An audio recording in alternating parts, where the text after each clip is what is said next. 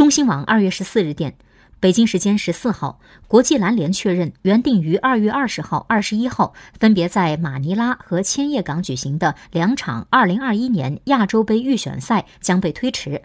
这两场比赛分别为菲律宾队对阵泰国队日本队对阵中国队。至此二零二一年国际篮联亚洲杯预选赛第一窗口期确定将被推迟的比赛已经增加到了三场。